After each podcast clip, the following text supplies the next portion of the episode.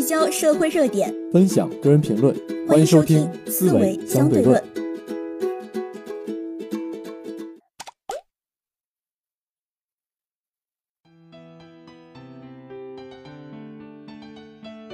近日，据美国《纽约时报》和英国《观察者报》联合曝光，Facebook 上超过五千万的用户信息数据被泄露给一家名叫剑桥分析的公司，用于在2016年美国总统大选中针对目标受众推送广告，从而影响到大选结果。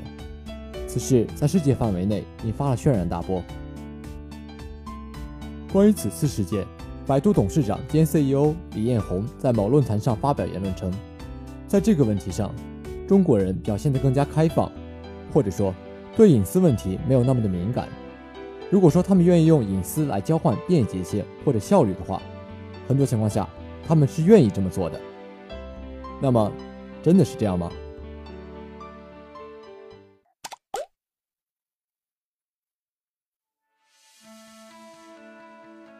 我们现在就生活在一个大数据时代。我们在网络上进行的每一个操作，都会生成一个数据被存储下来。那么，举个最简单的案例吧。当下，只要你随便打开一个国内网页，旁边弹窗广告的内容，往往就是你最近百度搜索的相关产品。你搜过口红，它会给你推荐同款；你搜过咳嗽，它还能给你推荐相应的药品。每当看到这样的推送，相信许多人都会心生恐惧。在互联网应用商面前。我们几乎赤裸相见，或许这样我们的生活更便利，但我们的信息隐私也确乎在无形之中暴露无遗。相信每一个接到过骚扰电话的人，内心都在无比气愤地追问：究竟谁泄露了我的电话号码？不知道你是怎么想，但我不希望一直待在数据的包围圈内，感受着自己的隐私被电脑程序了解并操控。虽然生活可能会更便捷，但它所带来的烦恼也不少。或许当有关数据保护问题的法律法规更加完善时，很多问题会得以解决。但现在我不愿意用隐私交换便利。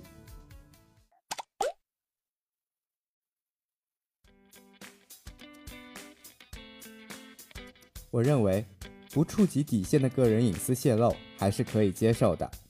这样可以让人们的相处方式更加便捷。凡事都是有代价的，而社交网络的代价就是把私生活的选择透明化。举个例子来说吧，网络需要性别爱好来进行合理推送，以满足我们的需求。我们要和社交网络和平相处，就要接受某种程度的隐私被公开。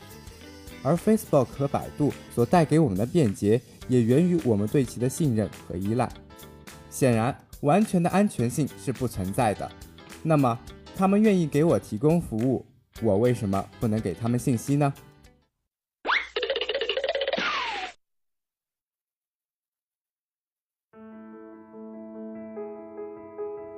李彦宏说：“中国人愿意用隐私换取网络世界的便利。的确，我们用隐私换取了便利。”我们用位置信息和购物喜好换来了外卖、打车服务和商品推荐，但这就代表我们愿意用隐私交换便利了吗？现在的情况是，不得不用隐私换取便利，因为我们没得选。在装任何 APP 时，我们都得点根本不会看的用户协议。你说你可以不同意，不好意思，那你用不了任何功能。没有隐私的换取，中国网民。在网络世界寸步难行。当数据泄露已是司空见惯，我们对此毫无办法时，不是中国用户廉价，而是在李彦宏们面前，除了与人方便、与己方便，也没有第二项选择了。可是这种局面，难道要让网民们来背锅吗？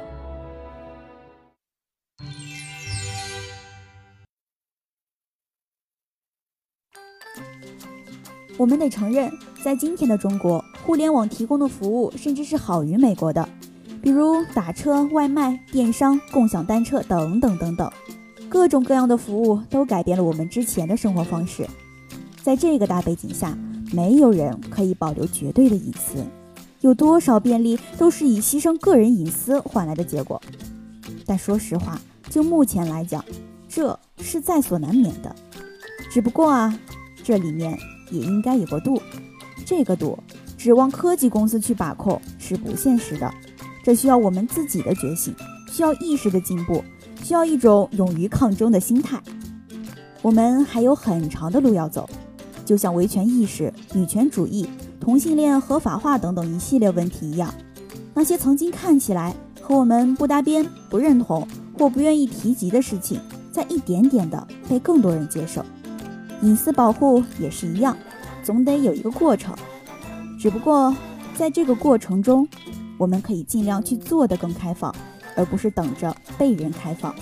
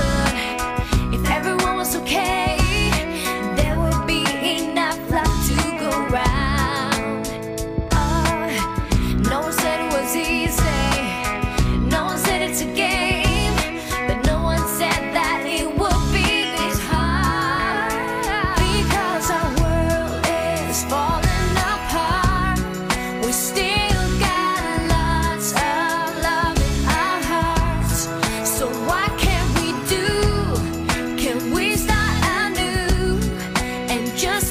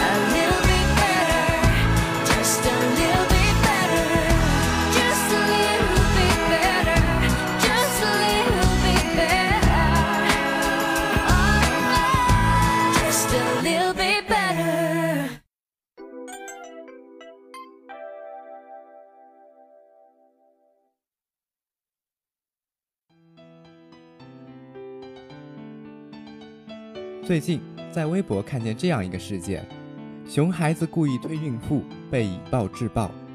其事件的经过是这样的：有一位熊孩子在中秋团圆之时，狠狠推了家中孕妇一把，所幸家长反应及时，保护了孕妇的安全。但问及熊孩子为什么这么做，孩子却满不在乎地解释说：“看到电视中孕妇摔倒会流产，想试试是否是真实的。”于是，孩子的叔叔就用拖把杆和擀面杖左右开弓，将孩子打得服服帖帖，甚至害怕进奶奶家靠近孕妇。事件一出，众说纷纭，有对以暴制暴认同称赞的。认为棍棒底下出孝子是没错的，也有人说叔叔的暴力行为太过过分，不过是博人眼球而已。在各位记忆中，是否有被打到难以忘怀的经历呢？又或者，作为旁观者，你又是如何看待家庭暴力教育这个问题的呢？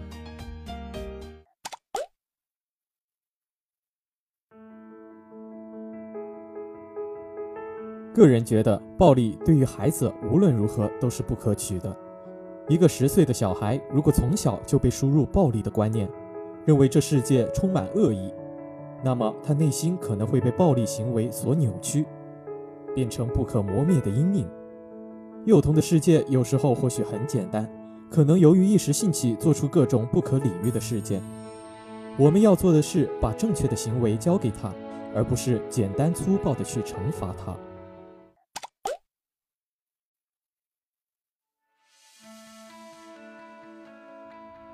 我认为，适当的暴力是可以接受的，但不要让暴力之后留下的只有阴影。小时候我也被父母打过，现在的我已经忘记当初被打是有多痛，但却很清楚的知道，是因为自己犯了错，所以才被打。父母对我的教育并没有给我留下阴影，而是在无形中帮助我改正了某些言行。人之初，性本善。每个熊孩子在最初都是善良可爱的小孩，但因为没人告诉他什么是对的，什么是错的，因为父母对他过度的爱、过度的容忍，他开始慢慢变得骄纵任性。所谓一个巴掌一块糖，面对熊孩子，惩罚固然是重要的，但我觉得我们更需要考虑在惩罚之后，如何耐心认真，用爱的方式去教他们一些做事的道理，这才是重点。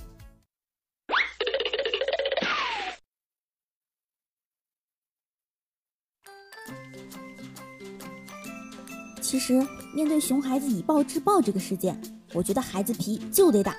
为什么呢？像这种吞孕妇的事情已经非常极端了，如果不打，就可能控制不了熊孩子以后的成长。小时候，总有爸妈朋友家的熊孩子来家里乱翻我的东西，弄坏我心爱的玩具，每次我都气得半死。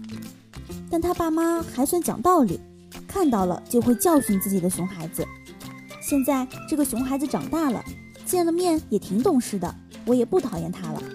所以我觉得，可能孩子小确实会皮，但家长是一定要教育的。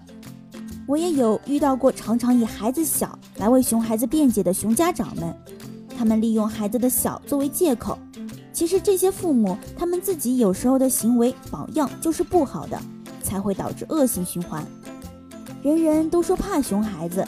但我认为，真正可气的是，不管是一味偏爱、溺爱，拿孩子还小说事的熊父母们，孩子错了，一定要让他知道这是错的，必要时就得打。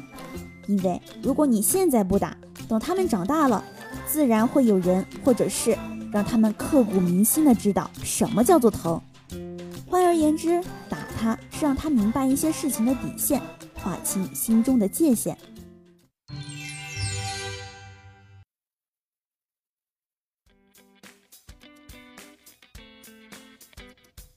要我说啊，无论我爸妈是否对我棍棒相加，我都认可他们的做法。不是自夸，我以前也算是个乖小孩了，因为从小不皮，父母也就不怎么打我或者骂我。但是嘛，孩子也毕竟是孩子，在我印象中，也确实有这么一些难忘的经历。就比如有一次，我到表弟家做客，因为眼红他新买的卡通手表。就偷偷拿来，放到了我的包里。但显而易见，这么明显的小把戏，自然就被我妈发现了。但她当时什么也没说，只是还了回去。回家的路上，我还在暗自庆幸，没怎么被责骂。谁能想到回到家里，她把针拿了出来，往我偷拿的手上扎。现在回想起来，是真的钻心的疼啊。可是当时的我觉得，不过是个几块钱的手表嘛，不理解为什么要这样小题大做。但长大后我明白了，我行为的本质就是偷，无论这个东西贵不贵，行为本身就是恶劣的。现在想来，也是很感谢我的妈妈，至少她只用一根针的方式，让我没有往更恶劣的方向去发展。所以，无论是针、棍还是棒，只要在我爸妈手中，我就认可他们的做法，因为我知道，他们是我的父母，我愿意相信他们。